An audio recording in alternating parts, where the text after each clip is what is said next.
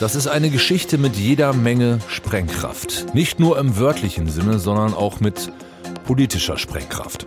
Deutschlandfunk Nova. Kurz und heute. Mit Till Hase. Der deutsche Verteidigungsminister Boris Pistorius will sich noch nicht äußern. Ich rate wirklich zur Gelassenheit und zur Ruhe. Äh, wenn die Ergebnisse vorliegen, ist es früh genug darüber zu beraten, wie man damit umgeht. Jetzt ist der Zeitpunkt noch nicht da. Es geht um die neuen Erkenntnisse in Sachen Anschlag auf die Gaspipelines Nord Stream 1 und 2. Gestern sind die veröffentlicht worden, habt ihr vermutlich mitbekommen. Demnach sollen die Sprengsätze mit einem Schiff zu diesen Pipelines transportiert worden sein und auf dem Schiff waren wohl sechs Personen, fünf Männer, eine Frau. Und Teile der Gruppe sollen dann zu den Pipelines getaucht sein und ja, haben dann dort wohl Sprengsätze platziert. Und herausgekommen ist auch, diejenigen, die das Schiff gemietet haben, die haben wohl Verbindungen in die Ukraine. Holger Schmidt ist Terrorismusexperte der ARD und hat mitrecherchiert an der Geschichte. Wie groß ist die Wahrscheinlichkeit, dass mehr Menschen als diese sechs auf dem Boot beteiligt waren, dass es da Hintermänner gab oder Frauen? Das ist eigentlich völlig klar, da muss es noch Menschen hinten dran geben. Es ist ohnehin so, dass Experten sagen, dass dieses Kommando von sechs Personen eigentlich das absolute Minimum ist, was man für eine solche Operation bräuchte.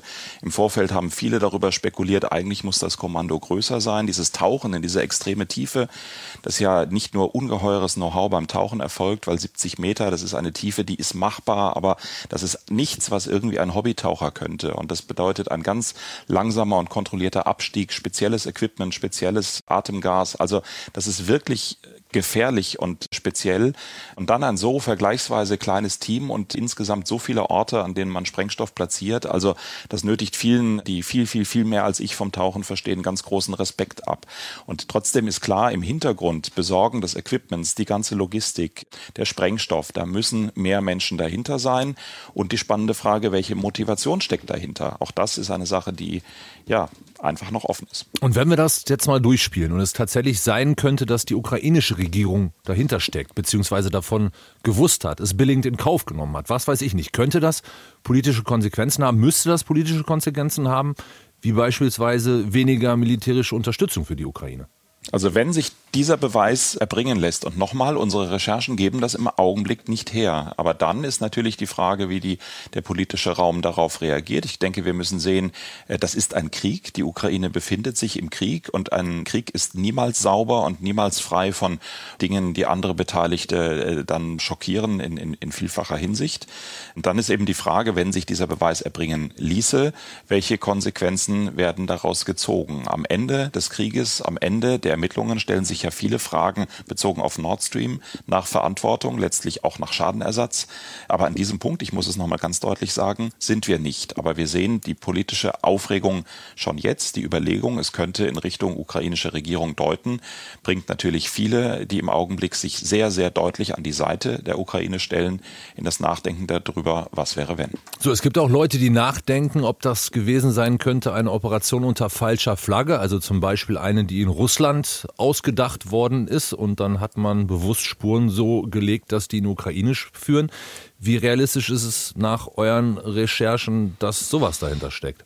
Also erstmal grundsätzlich würde ich sagen, eine False Flag Operation, das ist etwas, was äh, sehr gut zu Russland passen würde und was wir in der Vergangenheit auch immer wieder gesehen haben, dass es unterschiedliche Arten Russlands gibt, sehr deutlich zu zeigen, äh, was man kann. Entweder, dass man sehr provokativ einfach den Schluss zulässt, man ist es gewesen, oder dass man versucht, die Spur in eine falsche Richtung zu lenken. Aber das allein ist ja noch kein Indiz dafür, dass es so gewesen sein könnte.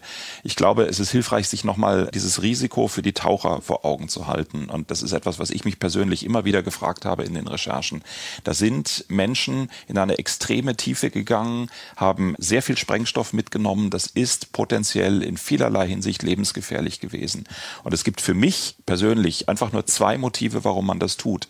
Das eine ist ein extremer finanzieller Anreiz, viel, viel Geld. Und das andere ist eine extreme Überzeugung, Patriotismus, eine Ideologie. Und ich glaube, nach diesem Motiv nochmal für die Menschen, die da runtergetaucht sind, zu fragen und zu gucken, welche Menschen können denn grundsätzlich eigentlich das, das Ganze technisch und logistisch bewältigen, das ist auch etwas, was die Ermittler sehr beschäftigt und wo sie hoffen, noch mit etwas mehr Zeit vielleicht noch besser reinschauen zu können. Wer ist es denn konkret gewesen? Holger Schmidt mit aktuellen Erkenntnissen zu den Anschlägen auf die Nord Stream Pipelines 1 und 2. Deutschlandfunk Nova. Kurz und heute